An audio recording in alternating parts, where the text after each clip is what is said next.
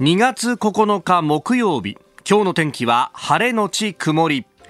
日本放送飯田浩二の OK 工事アップ。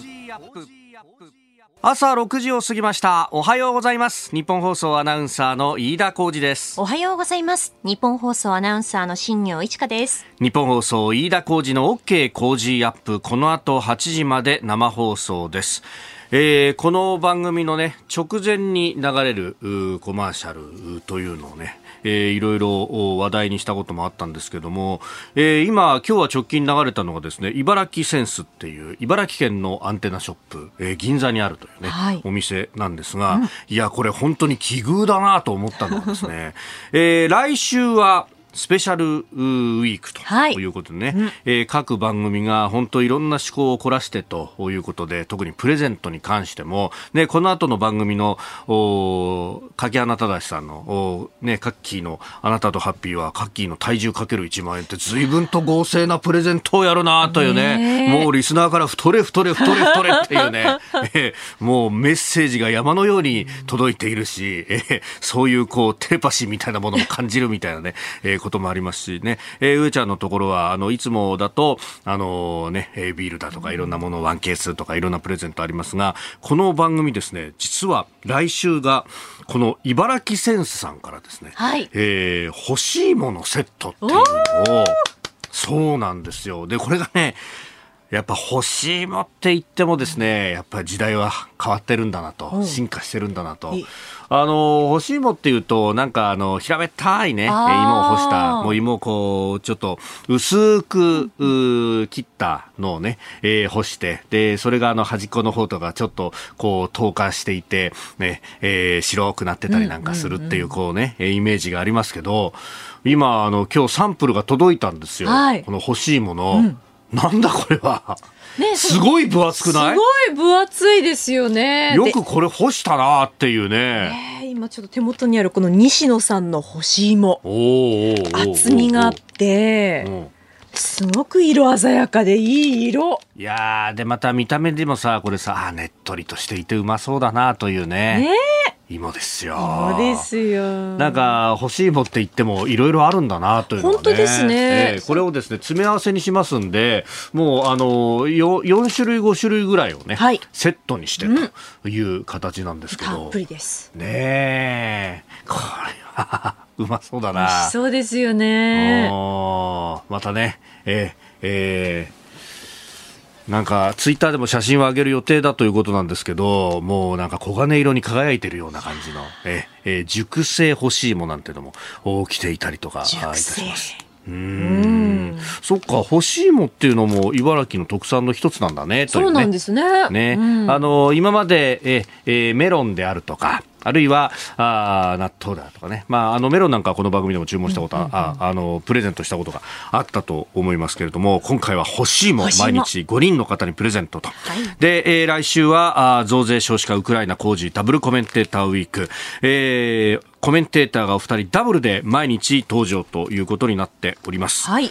あの来週月曜日は須田慎一郎さんと宮崎哲也さん、うん、14日火曜日は高橋洋一さんと防衛研究所の高橋杉雄さん、はい、え15日水曜日は佐々木俊直さんとそのもう一方なんですが、はい、明日いよいよいよいよ。とい。うことで、はい、え、あのー、今日のね、えー、プレゼントもそうなんですけれども、今回は小出し小出しでいっていこうと、えー、いうことでございますんで、ぜひお楽しみなさってください。えー、16日木曜日は野村修也さんと飯田康之さん、はい、そして最終日17日金曜日は筑波大学教授東野敦子さんと峰村健二さんとなっています。うん、はい。で、まあ今回のね、このスペシャルウィーク番組以上にですね、この会社の中いろいろそわそわしてまして、まあというのも、ね、えー、来週の金曜日、はい、17日の夕方6時から、えー、オールナイトニッポン55周年記念ということで、55周年スペシャル、えー、55時間の生放送、あな、なを含めてですね、55時間放送という形でお送りするんですが、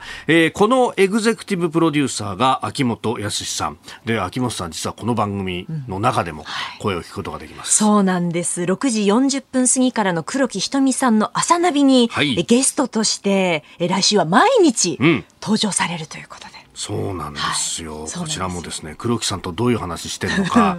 黒木さんだから突っ込めるみたいなのがいっぱいね、えー、はいありますよね。過去もいろんな大物を相手にしてあそんな質問するんだみたいなことがあってったのでそうですね。今回この秋元さんとの、うん、マッチアップというのはどういう話になるのかね非常に楽しみであります。ね、えー、55周年のこのだからスペシャル55時間放送の中の話とかもいろいろ出てくるのかなというところなんですが、まあそのあたりはですねぜひ放送をお楽しみいただければと思います。えー、平日朝6時から、えー、飯田浩二の OK 工事アップ来週本当にね、大事な一週間。大事な一週間大事な一週間ですよ。しかもですよ、これ2月じゃないですか。うん、年度が変わる直前なわけですよ。年度変わりっていうのはね、いろんなことがこう、起こりうるわけでありますんで、うん、この、この、このスペシャルウィーク一つ皆さん、え、えー、ラジオで聞いても。ちょっと大切なところで。ちょっと待ってください。やっぱね、私、あの、力いっぱい投げようとすると大体冒頭するんですよ。えー、ぜひですね、はい、このお1週間よろしくお願いいたします。ラジオで聞いても、ラジコで聞いても、ポッドキャストで聞いても、YouTube で聞いても、平日朝6時から、えー、飯田浩二の OK 工事アップは日本放送で生放送でやっております。どうぞよろしくお願いします。ここが気になるのコーナーです。えー、スタジオ長官各紙が入ってまいりました。えー、今日の紙面でありますけれどもオリンピック・パラリンピック東京2020大会の、えー、組織委員会の、まあ、談合とされる、えー、事件について昨日4人の方々が逮捕されたということでそれが一面トップ朝日と毎日です。オリンピック組織委元次長逮捕談合電通元幹部も一緒に受注調整認める独占禁止法違反容疑。えー、毎日新聞組織元次長ら4人逮捕五輪談合電通側と主導家独禁法違反容疑と出ております。まあ、これについて後ほどね、えー、今日のコメンテーター、作家で自由民主党参議院議員、青山茂春さんと、えー、深めていこうと思っております。それから産経新聞は、狛江強殺実行犯明日にも逮捕3人特定初の摘発と。えー、いうことで、ま、あ広域強盗事件がですね、えー、今、うんメディアでも大きく取り上げられておりまして、えー、先ほど、えー、このフィリピンから、えー、指南をしていたとされる4人の容疑者のうちの、えー、残っていた2人が、えー、日本に到着したというようなことも出てきておりましたけれども、えー、それだけではなくてこの実行犯についても3人を特定し逮捕ということが出てきております。えー、それからですね、えー、読売新聞は臓器斡旋逮捕という NPO 理事長無許可容疑、えー、ベラルーシで移植仲介という記事が出てきております、えー、難病患者支援の会という NPO 法人が仲介した海外での臓器移植で、えー、売買された臓器が使われた疑いがあるという問題。ということであります。まあ、捜査関係者への取材で、この NPO 法人の理事長の菊池博道容疑者が逮捕されたと。えー、いうことのようであります。まあ、途上国での不透明な臓器移植というのはこれまでも問題になってきましたけれども、まあ、刑事事件としての立件は初めてのケースであるということであります。まあ、臓器移植法の規定、えー、等々に違反した無許可斡旋ということであります。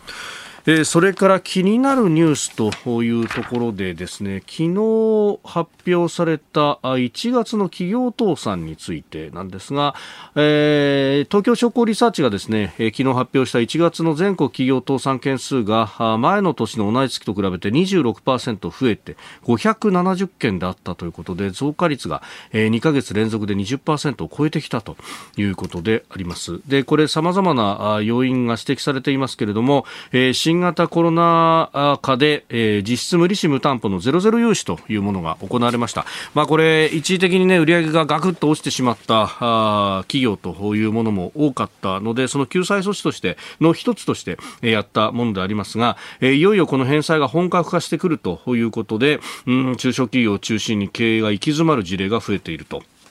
いうことです。まあ、あの、コロナ前に商売が回復してくれれば資金繰りは安定するというところなんですが、確かにそのまず商売を再起動させるというところで、一時的には仕入れが増えて、えー、ですから企業から出ていくお金は増えるんだけど、一方で売り上げが入ってくるのはタイムラグがあるということで、一時的に資金がショートしてしまうと、えー、起動の時というのが一番こう心配なんだということは、もうすでにコロナ禍の中でも、えー、聞こえてきたところでありました。まあ、そこの部分でのつなぎの融資だとかっていうのが重要になってくるよねという話はしていたんですけれども、そこへ来てですね、このじゃあつなぎの融資の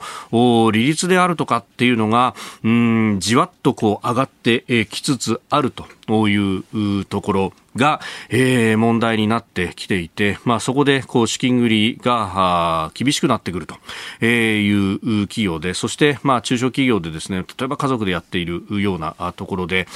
えー、今まで、まあ、あ働いてらっしゃる人もいるし、頑張って把握縛って続いてきたけれども、まあ、ここから先の商売を考えると、じゃあここでまだ余力があるうちに畳もうかという、まあ、あ倒産であったり、あるいは廃業という形でですね、この数字に乗ってこないけれども、商売畳むというところもじわっと増えてきてるんじゃないかということが言われております。で、まあ、その上ですね、え、ここへ来て、え、仕入れのコストというものも非常に高くなっているし、あとは電気代についても、まあ、電気代については、あの、去年の、あ去年というか去年のね、え、年末に、ま、成立した今年度の補正予算で、え、電気代であるとか、あるいはガス代に関しても、補助金を出して、で、価格を抑えるんだという一連の物価高対策というものが盛り込まれております。で、これが、え、2月になってくると効いてくるというふうになってはいますけれども、ただし、えー、そのの前にすでに電気代などは上がっているとこれはあの私もびっくりしたんですが、12月の明細と1月の明細比べると、実は1月の明細って上がってるんですよね。うちも大体3割、4割ぐらいは上がってるかなという感じになっていて、これ突然、突然じゃないんですよ。もちろんあの、ちゃんとあの、電力各社も告知をしてからやっているはずだ、なんですけれども、実感としては、上がったなっていう感じになっていて、で、えー、これがまあ家庭レベル以上にまあ電力を使う、企業だとかなりこれが効いてくると。で、えー、一方で、まあ今いろんなところで指摘されてますけれども、じゃあ大企業からの、まああの元請けからの下請けへの払いはどうなんだと。まあ経済産業省などはですね、それこそもう企業名を明かして、えー、交渉にも応じないような企業はダメだろうということを、まあ、今週あたりやってますけれども、うん、この辺が、あの、うまく回っていってくれないと、賃上げにも影響するよねと、中小企業、賃上げなんかもう夢のまた夢だよという話をしている中で、やっぱりこうして企業が商売畳んでしまうということが増えてくると、これは、うん、もう一方の対策を打たなければならなくなってくるんではないかなと、ええーいうふうに思うところであります。ここが気になるでした。この時間からコメンテーターの方々ご登場です。今朝は作家で自由民主党参議院議員、青山茂春さんです。おはようございます。おはようございます。よろしくお願いします。こちらこそよろしくお願いします。さあ、まずは、あ東京オリンピック・パラリンピック、まあ、大会組織委員会の元次長らが逮捕されたというニュース。まあ、昨日ね、速報が出て、えー、大きく、西一面トップで報じております。まあ、はい、オリンピック・パラリンピック、ねえー、1年半余りが経った後というところですけれども。うん。あのこの電通に手を入れた、それだけじゃなくて、はい、同じ広告代理店の博報堂は、うんうん、まあ、逮捕まで至らず、電通に逮捕者が出たっていうのは、はい、まあ、公平な言い方を心がけて申し上げますけれども、うん、検察庁の狙いとしては、はい、明らかに政治家狙いですね。おやっぱりその先というか、上の部分があるだろうと。うん、電通と、まあ、特定の政治家でしょうけれども、はい。まあ、はっきり言うと、ちょっと私のこと言って悪いですけど、こうやって政治献金全部断ってたり、パーティー一切やらなかったり、はい、団体支持も全部お断り、後援会長もいない、後援会も作らないってやってると、電通とは全くご縁がないですよね。うん。でもそうじゃなくて、あのこの仕事を受注する過程もあるんでしょうね。えー、政治家とのつながり、前から指摘されてますから、それだから、はい、いろいろ噂あっても、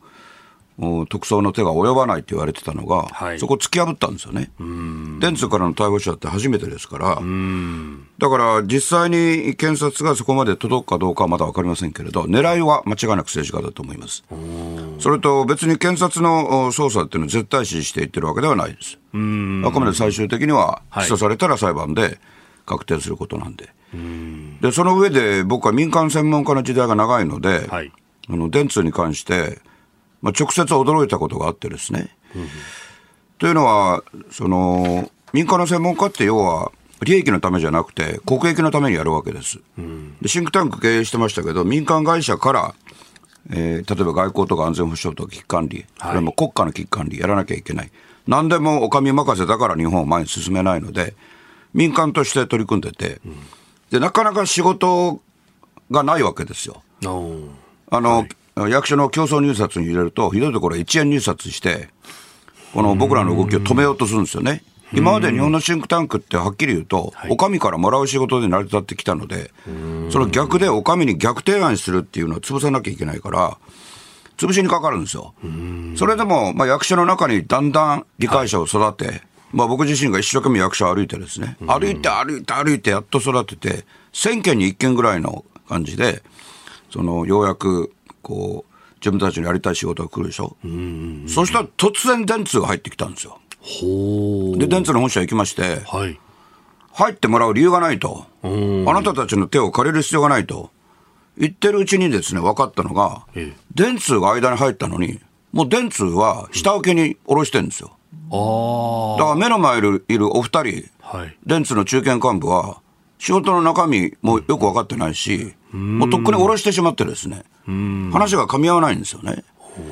だからそこにやっぱり僕は、その僕らは、まあ僕は今、独立総合研究所ってシンクタンク完全にやめて、はい、創業者株を無償で返上しました、7年前の選挙の途中に。うん、ただ、その時に電通が入ってきた過程で、これはおそらく政治家なんだろうなと。はい、でこっちは政治家もたくさん知ってますから、はい、あ僕なりに、まあ、調査の手を入れていったら、やっぱり政治家の影ありましたよね。だから今回も、だからそういうことを根拠にして考えると、検察の狙いとしては最終目標は政治家であって、まあ少なくとも任意捜査では立件したいと思っているんでしょう。うあと、まあ僕にとって非常に残念なのは、はい、まあいろんなご意見あっても、札幌で再び清潔なオリンピックやろうかと考えているときに、まあこれはね、あの捜査は公正にやらなきゃいけないんで、札幌があるからといって捜査の手を緩めちゃいけません。はい。ただまあこんな汚いことをしてたのかというのを、私も思いますし、誰も思ってるし、やっぱアスリートもみんな思ってると思うんですよね。それが一番ショックですよね。えー、まずはこの東京オリンピック・パラリンピックの談合についてでありました。青山さんには今日も8時までお付き合いいただきます。よろしくお願いします。よろしくお願いします。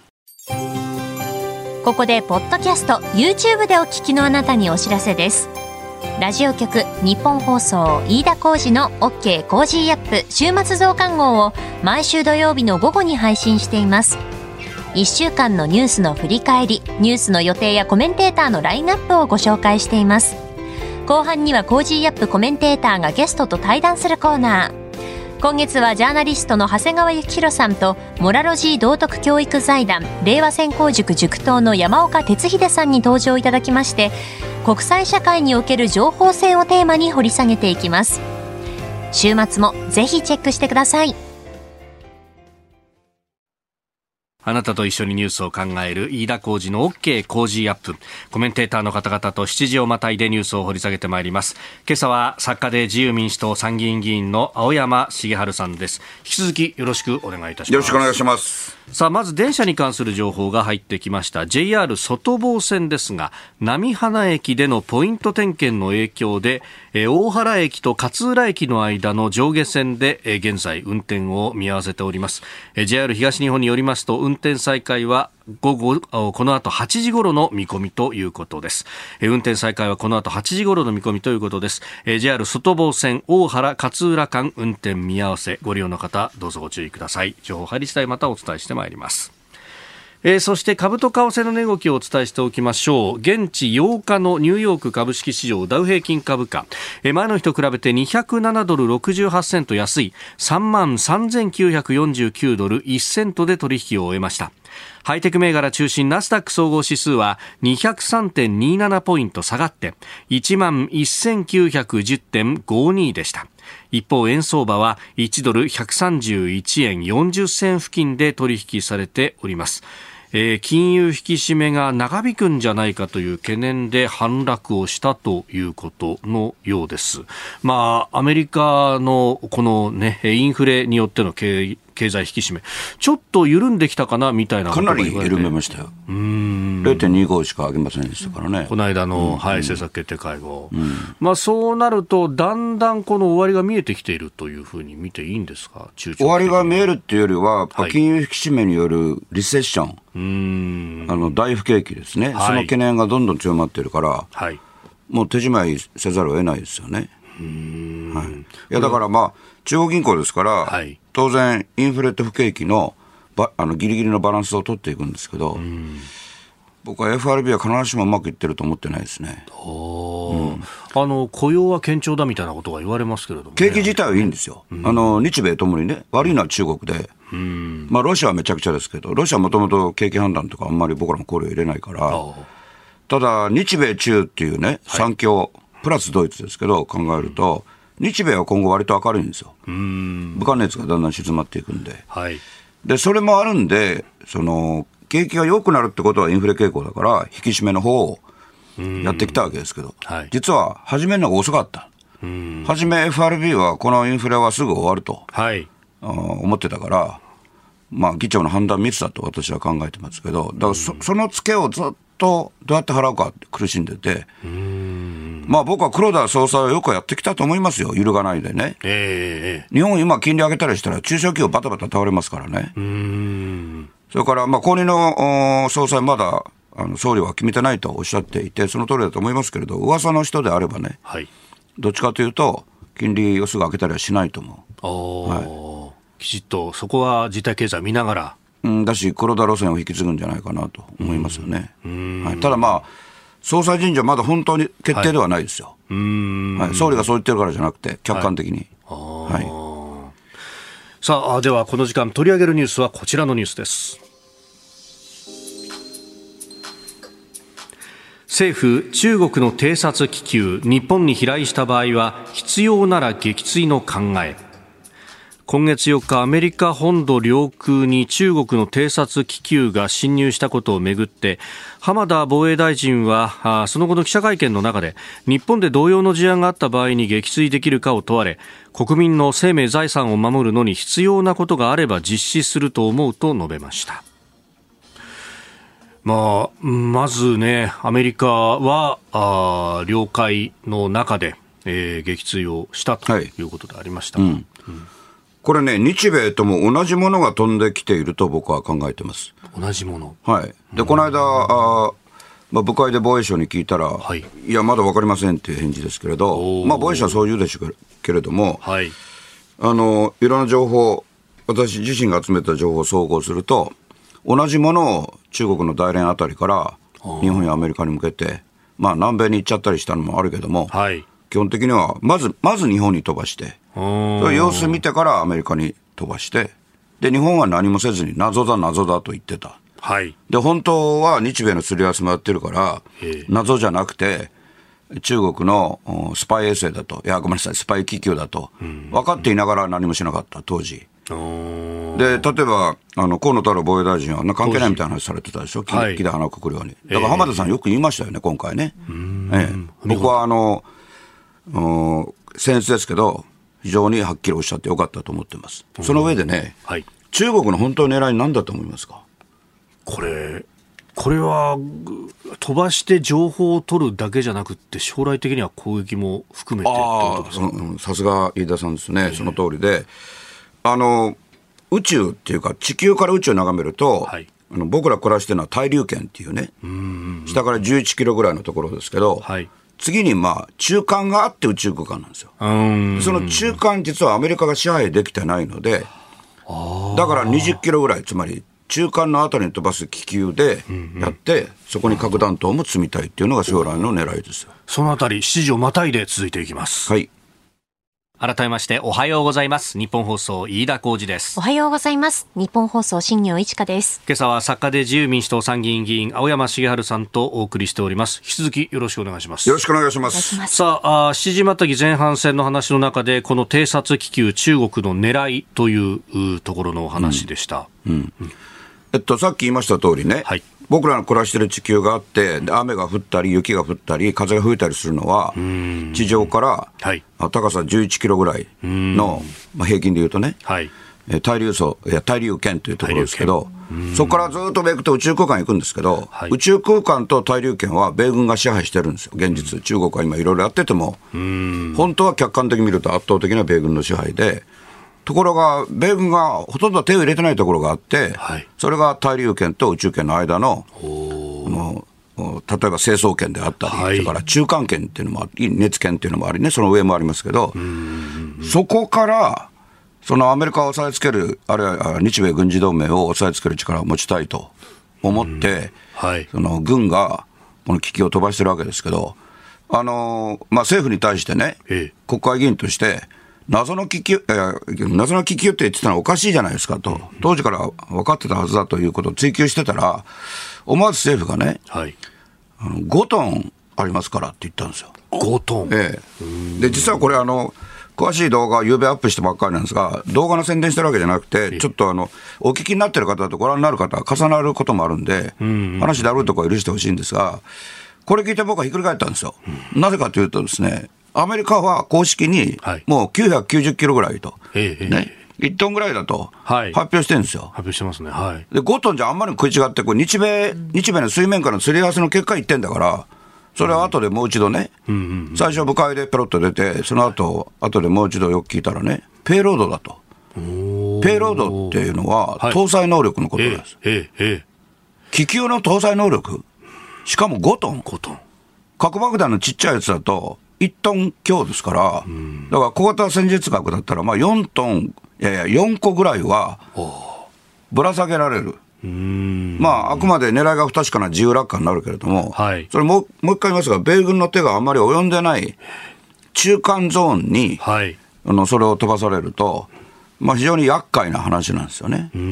だからアメリカがなぜわざわざ F22A っていうね、はいその最先端の戦闘機を出してきて、で、2万メートル、20キロぐらいのところを飛んでた気球を、はい、その1万7000メートルぐらいからの、しかもサイドワインダーっていうね、はい、あのミサイル、バルカン砲じゃなくて、機関砲じゃなくて、ミサイルで撃墜して見せたっていうのは、もちろんあの物理的な理由もあるんですよ。あのむしろミサイルでやった方が、この記事よりいいって判断もあったんですけど、はい、しかし実際はもう一つあって、チャイナに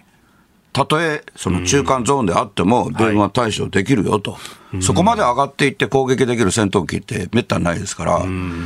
だから実はそういう深い部分がこの気球騒ぎの中にあって、で、日本にとってどうかっていうのをもう一度考えなきゃいけなくて、はい、それがアメリカに、そのこうやって、えー、はっきりした狙いを持って飛ばす前に、日本に対して飛ばしてたと。それを謎だ謎だで終わってたってことを考えると、はいまあ、浜田防衛大臣の発言が河野防衛大臣の発言と変わったこと、個人の違いよりもですね、うんはい、やっぱり年末に安保3文書の改定をし、反撃能力の保有っていうところを踏み込んだので、これは岸田総理の決断であって、それが影響して、あの変わってきたと思うんですよね。ただ、そのアメリカも最初はあ、トランプ政権時代に3度も入れられてるのに、気がつかなかった。はいで、これ、軍が気がついたんじゃなくて、これ、僕の責任で申してますが、私が、あのー、まあ、情報を集めた限りで言うと、情報機関が気がついた。中国はこういうことをやってると。で、それでアラームを内部で鳴らしていたから、はい、今回、その、おそらく大連あたりから北に上がっていって、アリューシャン列島から、はい、アラスカ、カナダと降りていって、ロッキー山脈の上に出て、でそこからまあ本格活動で、右斜め下に降りていきながら、はい、アメリカの軍事施設をずっと見ると同時に、まあ、プレッシャー、ペロード5トンある能力も見せつけながら言ってたら、バイデン大統領が決断なさって、はい、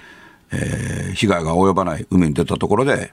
アメリカの力を見せつける形で、F22A っていう最最先端で撃墜したと。だから、米中の、はい、あるいは日本を巻き込んだ深い対立、軍事対立ですね、これ。情報戦であると同時に、実はもう、半ば直接的な軍事対立。だから中国は興奮していってるわけですよね。はいこれ、中国は民間だとか言い張ってますけれども。全く民間じゃないです、はい、これ、私の責任で言いますが、民間のふりしてても中国は大体、はい、あの技術もデュアルユースって言って、民生でやりながら実は軍で使ってるって、で今回も軍です。はい、いや、これに対しても対処していかなければならない。うん、まあ、あの手この手でよく考えるなとは思いますよね。やっぱり人口多いですから、知恵も多いんですよ、中国は。はい。おはようニュースネットワーク。東京有楽町日本放送キーステーションに全国のラジオ局21局を結んでお届けいたします。時刻は7時11分を過ぎました。おはようございます。日本放送アナウンサーの飯田浩二です。今朝のコメンテーターは作家で自由民主党参議院議員の青山茂春さん。取り上げるニュースはこちらですトルコ地震死者1万2000人以上負傷者5万人。トルコ南部を震源に発生した大地震で被災したトルコ隣国シリアの当局などによりますと死者は8日までに両国で計1万2000人以上となりました。被災地では懸命の救出作業が続いています。この地震の被害を受けまして昨日の予算委員会で岸田総理は次のようにコメントしております。引き続き、まあ、現地の、まあ、ニーズを踏まえ被害を受けた地域への必要な支援について検討してまいります。また、現時点では、在留邦人の生命、身体に被害が及んでいるとの情報には接しておりませんが、今後も現地の被害状況についての情報収集、そして在留邦人の安全確保に万全を期してまいりたいと考えております。す、えー、で、に日本からも国際緊急援助隊が行き救助活動を始めているというところだそうです、うん、あの日本の支援はこれまずあのトルコ地震って言ってますけどトルコ・シリア地震で、はい、でまあ、ひどい話ですけど、シリアは内戦中で、反政府系が強い被災地を、アサド政権が爆撃したと。爆撃まで、えこれ、欧米では大変な騒ぎになってて、日本ではなんかあんまり関心持たれてないけど、だからさっき言いました、日本政府の支援って、まずこういうことをやめさせる、国際連携で。はい、それからその、うん、政府系であろうが、反政府系であろうが、子どもたちが瓦礫の下に埋まり、はい、まあ、これ、推測も含めて言うと、瓦礫の下で出産も出産もあったと。あはい、はい、そんな報道もね。で、いかにこう、あの人々が生活しているところで起きた地震かってことがあのよくわかるんで、あのその人々を救出する、でその中には爆撃するとか、むちゃくちゃなこと、まあ、ウクライナ戦争でもひどいことを見てるけど、はい、それが全くこのシリアで起きるっていうのを止めるってことが第一、もう一つはですね、はい、これもう24年前の地震で、この辺りで、その建物に鉄筋が入ってないんで崩れると。えー、日本もその阪神・淡路東日本大震災とひどい地震経験して、はい、たくさん亡くなった人を出しましたが、うん、ただその、やっぱり比較的地震に強い建物が多いんですよ。うん、で、どんどん耐震構造に変えられてるところでしょ？ところが、はい、この特にトルコ、まあ、シリアもそうですけど、えー、あのとても高い建物は別として、一般的な、まあ、低めの建物だと、レンガを積んでですね、うん、敵が入ってないんで、はい、それ一発なんですよ。で、これ前からね、もう四半世紀前ぐらいから言われてたわけですよね。はい、それなのに、この、事後の支援がやっぱり足りない。その、トルコ政府やシリア政府の責任はもちろん一番重いですけど、例えば内戦があったりして、手が回ってないとこあるから、はい、人々の命は同じなので、トルコの方もシリアの方も日本人も同じなので、当然、耐震構造について日本は大変ノウハウを持ってるわけですよ。はい、それから、あ阪神・淡路と東日本という、うん、まあ、尊い犠牲のもとに、どういう鉄筋をどういうふうに入れたらいいのか、はい、低層の建物、低い建物であっても、鉄筋があるなしでは人の命があの、うん、奪われる、奪われないに直結するってことを一番知ってる国ですから。だから地震の時だけ支援するんじゃなくて、その後に当然再建があるんで、どこでも再建あるわけです。日本だけじゃないですよ。トルコ、シリアでも内戦があってもやっぱり人々の努力はこれから行われるんで、その時に鉄筋構造にするっていう、そういう支援をしないといけないです。どうしてもこう、特に日本は、はい、これあの、僕愛国者なんで非常に言い言いにくいんだけど、地震に限らず支援がその場限りになってるんですよ。ラオス、カンボジア歩いた時に痛感したん。ですけど、そこに小学校日本が建てたのに、はい、その後、そのままになってて、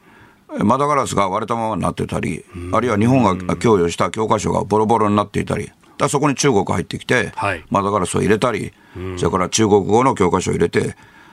ラオスやカンボジアで中国語を普及させようとしてると。えー、日本には感謝してるけど、はい、作ったきりだと。ね。これ、日本国内でそういうこと絶対しないですよね。だから、諸外国でやってることが違うっていうことを、まあ、主権者の方々も知っていただいて、僕ら国会議員は、はい、あの国会議員になってから本当に海外行けないですけど、これだめですよ、やっぱり。で、その、大臣、副大臣、政務官だと、想定問題集を持たされて、日本語で紙読んで、それ通訳してもらって、通訳したら、例えば日米同盟は大事ですね、大事ですね、当たり前でしょうと。地震になったら支援が必要ですよね、当たり前でしょうと。うん、そうじゃなくて、やっぱりあの全議員がですね、ええ、あの自発的に、もうはっきりと費用自弁で、今回僕は17日間海外回ってきましたけど、はい、全部自費なんで想定問答集なし、役人に差配されない、えー、行動の自由、その連帯はするけど、連携はするけど、はい、自由に発言しますよね、これやらないとね、本当のこと分かんないんですよ。だから今回も、この地震の時だけ、その救出に協力しましょうっていうんじゃなくて、その後のことまで関わっていかなきゃいけないし、内戦は人の勝手でしょうじゃなくて、はい、内戦が静まるように、日本ほど信頼されてる国はないんですよ、世界で。これは本当です。愛国者だから言ってんじゃなくて、客観的事実として。信頼されてる日本が入っていくと、その良き影響がある。トルコは、まあ、特に大の親日国だし、はい、そうですよね、はい、中東の国々もヨーロッパの人たちが来ると、過去のいろんなこともあるし、そこで。大ありですよ、うん、パレスチナ紛争も、うん、フランス、イギリスのせいですからね。はい、はい。そこで日本がっていうのは全く別ですもんね。全く別ですね。だから中国とかはすぐその日米べったりっていうけれども、はい、あの現実に世界をこうやって、ね、1月も1月の大半使って歩きましたけれど、はい、そんなこと全然言われないですよ。そうじゃなくて、むしろそのアメリカをいさめてくれるなら日本しかないって期待も強いし、安保3文書の改定とかね、反撃能力もそういう解釈が多かったです。はい、スウェーデン、オーストリア、イギリス、フランス、ドイツ、はい、イギリス、アメリカっていうにずっと回ってきましたけど、アメリカ自身の受け止めも含めて、その日本がもっとものを言ってほしいと。あやっと日本がものを言ってくれるようになったかとものを言えるようになるんじゃないかって段階なんですよ。まだ言ってないんですよ。ああ、うん、期待の部分もあるわけですね。うん、終わりなんで、それに応えなきゃいけないんで、うん、まずはさっき言いました通り、その、日本の国際緊急援助隊が現地入りされてますけれども、とにかくその、はい、子供たちや弱者、が瓦礫の下にいらっしゃるってことをあの助けることは第一ですけど、そこで終わってもいけないってことを考えるべきですね。さあそして、えー、もう一つ用意していたニュースですがアメリカのバイデン大統領の一般教書演説です、まあ、日本のメディアで見出し取られているのは中国との競争に超党派で結束訴えということが出ておりますが浜野さん、これ全文見ると、やっぱり内政がものすごく多いなというふうに思ったんですが。ていうか、ほとんどで、ええ、いや、だから事実上の再選出馬宣言ですよね。あ大統領選再選。はい、アメリカだけじゃなくて、世界中の受け止めがそうですよ。うんだから超高齢で再選目指すってことになるんですけど、はいええまあ、あのライバルの一人のトランプさんも、大して年変わらないですからね。うん、うん、で、やっぱりそれは、あのー大統領選挙にもう一回出ようと、しかも高齢のハンデを乗り越えて出ようとすると、はい、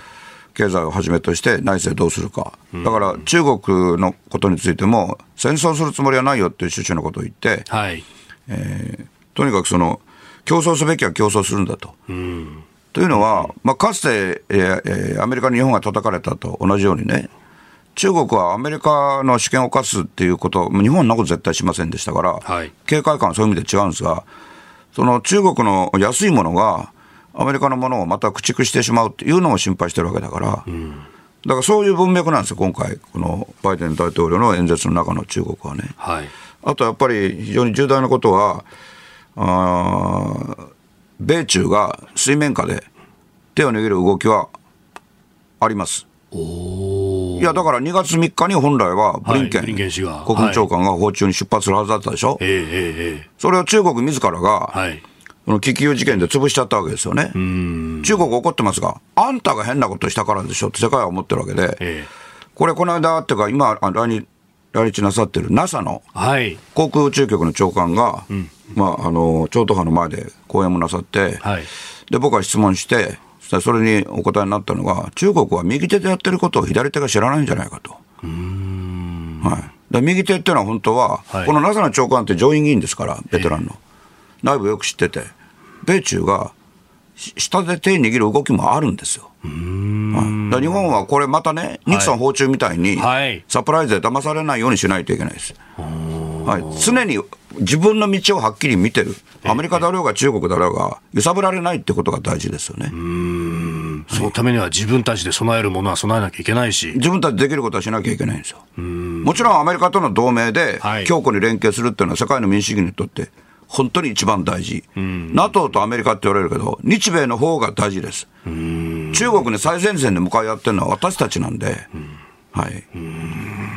いやーでも右手のことを左手が知らないって、それだけセクショナリズムでっていう、中国横串はなかなかないってところですね。うん、そそれもあるし、やっぱ軍が、はい。必ずしも習近平さんに全部 OK してるわけじゃない、台湾有事なんか、習近平さんだけやりたいわけですから、軍は本当はやりたくないんで。以上、おはようニュースネットワークでした。えー今朝は作家で自由民主党参議院議員青山茂春さんとお送りしております。引き続きよろしくお願いします。よろしくお願いします。続いて教えてニュースキーワードです。安倍晋三回顧録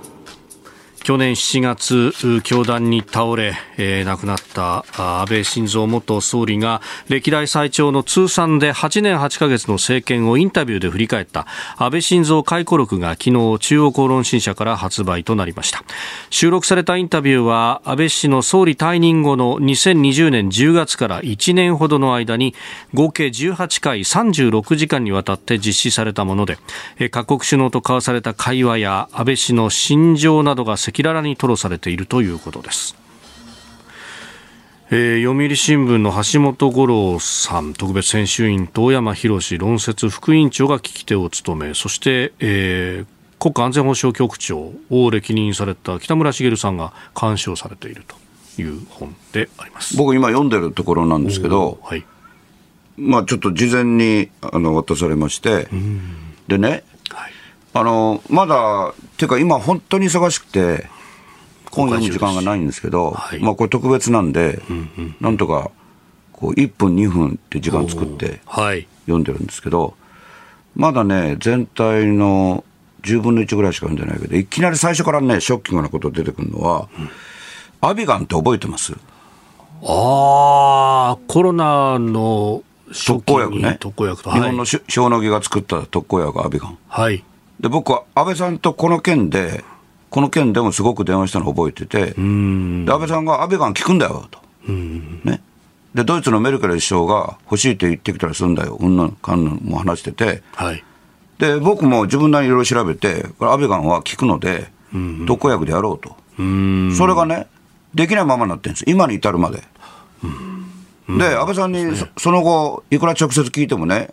ちょっとそれ、それ話したくねえんだよみたいなこと言って、おー二人で電話してんのに、はいまあおそらく録音はされてるんですけど、どっかで。外国じゃないですよ。まあ、そそれちょっと余談だから戻すと、どうしてだろうと思ってたら、そう、もろ出てきてね、冒頭部分から。はいこの武漢熱、僕武漢熱って呼んでますから、そっから始まるんですよ。で、あのー安倍さんが何て言ってるかというとね、自分はこれ、あのーきょあの認可を出して、国民使っていただこうと。決めて、厚労省の下ろした、はい。局長まで OK した、ええ。誰が反対して止まったか、薬事課長、は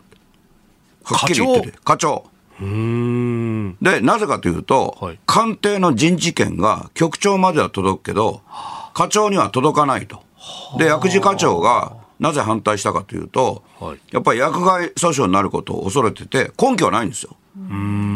ただ保身で恐れて許可しなかったんで、課長によって総理の判断が覆されて、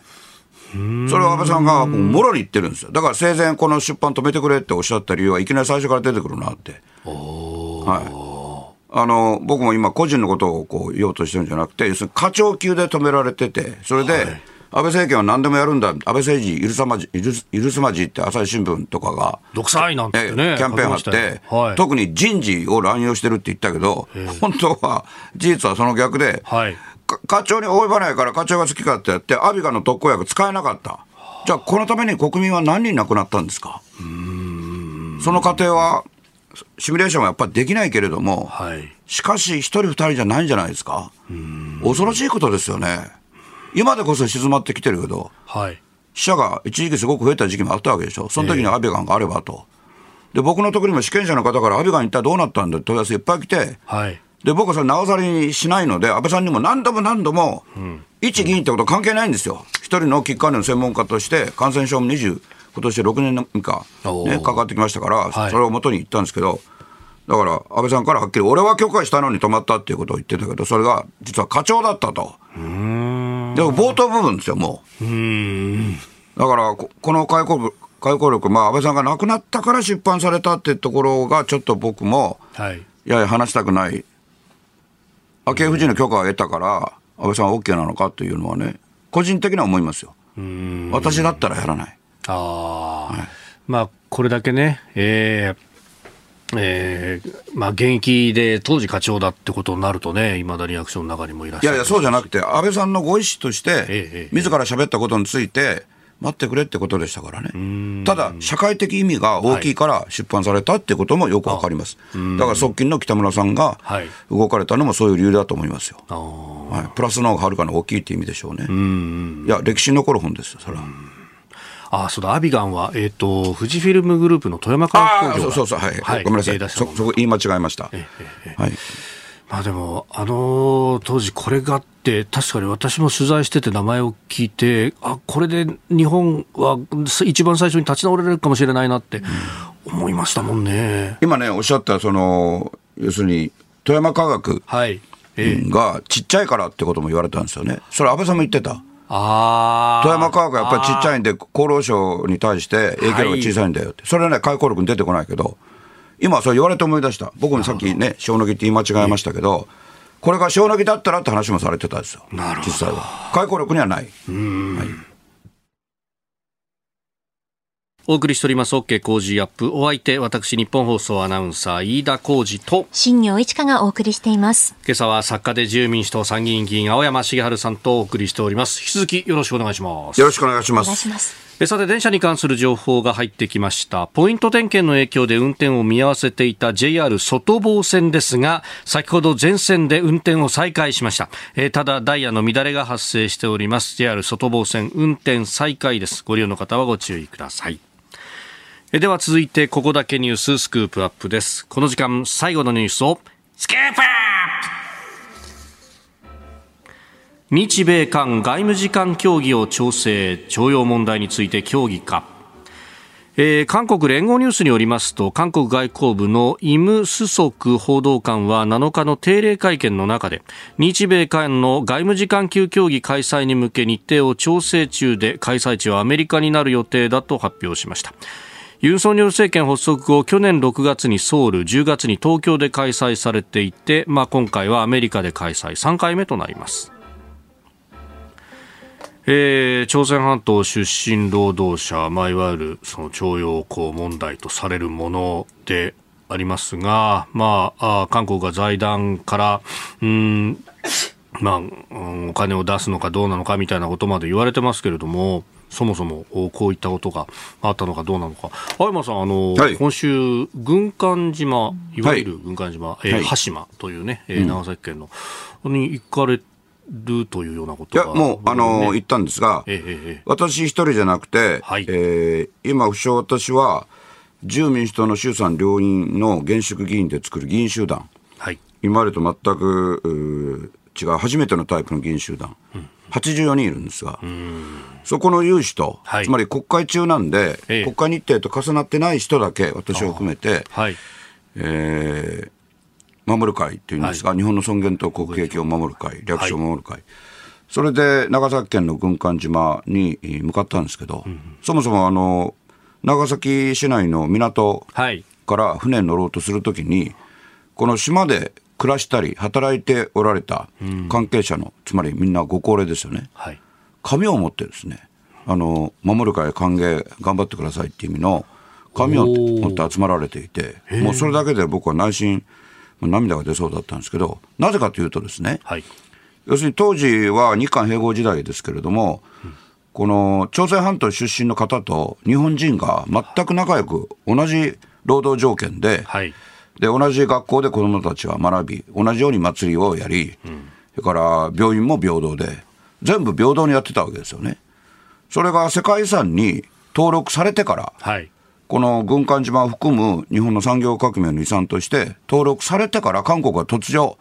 まあ嘘の嫌がらせを始めて、朝鮮半島労働者が虐待されたとか、それから自国の、自国島とかっていう日本で公開されないひどい映画作って、そのラッシュ、ラッシュって大まかな内容ですけど見たんですが、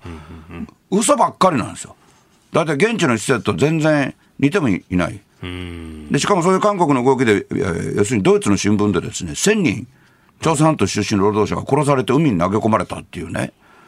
まあ、でたらも激しいので、こういう実際住まわれ働いた方々の名誉がものすごく傷つき、誇りも傷ついてるんで、はい。それなのに NHK が、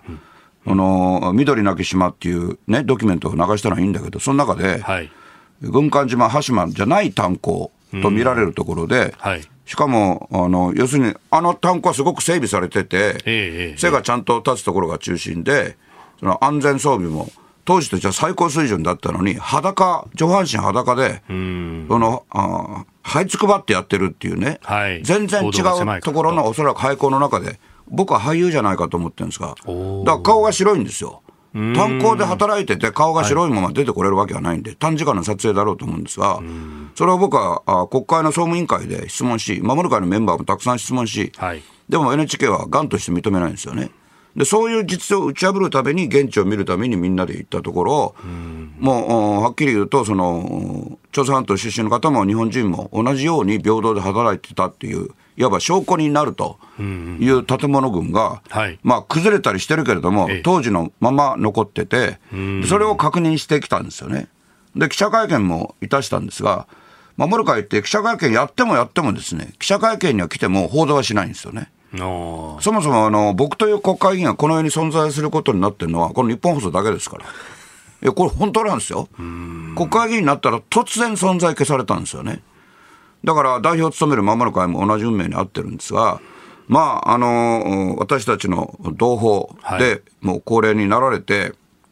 一生懸命杖ついて軍艦長も一緒に上がってくださる方もいて、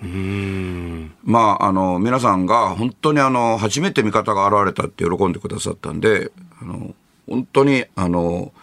僕らの気持ちも高ぶりましたが、でも本当の味方は主権者なので、あの、幸いだったのはね、はい。軍艦島行けるんですよ、だどなたでも。ええええええ。それで思った以上に、はい。あのたくさんの人がこう軍艦島をお訪ねておられて、で僕らはこれあの管理長崎市なので、長崎市の職員が入ってでその場で交渉をして、普段入れないところも、まあ、あの観光目的じゃないので、はい。安全を確認した上で、よく配慮した上で見見せていただき。でこれは観光では無理なんですけど、でも行けば分かりますよ、仲良く暮らしてた後っていうのがね、これ、日本の誇りなんですよ、本当は。誇りだから登録されたんで、で虐待の島で登録されるわけはないじゃないですか。だからこれ、佐渡金山の問題なども絡んで、だから、それはもう慰安婦とか、全部につながることで、このこういう嘘が続いてる限りはですね、この僕は応募校って言ってるんですよ、徴用って敗戦前の短い時間に起起きたことだけで、しかも日本人に対しても同じですからね、だから僕はあえて応募校問題って言ってるんですけど、このことがどういう形で決着しようとも、はい。嘘で日本を貶めることが終わらない限りは、例えば貿易で特別扱いのホワイト国などは絶対戻しちゃだめです。だから外務省にそれを強く強く強く経産省も言って、一応、総理にも言いました、直接電話で。外務大臣にも直接言いました。で、一応そんなことはしませんっていう答えは出てるんですが、怪しいというのは主権者と僕と危機感共有してるんで、今後も努力を続けます。嘘で言ってることをやめない限りは、日韓関係の正常化は無理です。結局、国と国との関係っていうのも、その人間と人間の関係みたいなもんで、これ、真偽の問題になっていますもんね、嘘であとね、韓国民にとってどんな利益があるんですか、この嘘ついて。はいだから日韓併合時代を顧みても、プライドが傷つくっていうことであれば、うん、嘘でなくて、はい、正々堂々とお議論もして、その上で回復すべき名誉があるんでしたら、そうやればいいのであって、こうやって嘘で言えば、韓国の若い人みんな信じ込んでますからね。付き合うの大変ですよ、だから。ね、中国の人もそうですけど、若い人ほどそうなっちゃう。はい、幼児教育で叩き込まれてるから。じゃあ韓国や中国の国民に今後どんなメリットがあるんですか？日本とこういうことになってですね。逆でしょ、話が。はい。えー、日米韓外務次官協議調整というところからこの募集項についてのお話でありました。えー、このコーナー含めてポッドキャスト YouTube ラジコタイムフリーでも配信していきます番組ホームページご覧くださいあなたと一緒に作る朝のニュース番組飯田浩二の OK コージーアップ。日本放送の放送エリア外でお聞きのあなたそして海外でお聞きのあなた。今朝もポッドキャスト YouTube でご愛聴いただきましてありがとうございました。飯田浩二の OK コージーアップ。東京有楽町日本放送で月曜日から金曜日朝6時から8時まで生放送でお送りしています。番組ホームページでは登場いただくコメンテーターのラインナップや放送内容の原稿化された記事など情報盛りだくさんです。また公式ツイッターでは平日は毎日最新情報を配信中。ぜひチェックしてみてください。そしてもう一つ飯田浩二アナウンサーが「夕刊富士」で毎週火曜日に連載中。飯田浩二の「そこまで言うか」こちらもぜひご覧になってください。忙しい朝そして移動中ニュースを少し深く知りたい時ぜひ AM、FM、ラジコはもちろん日本放送のポッドキャスト YouTube でお楽しみください。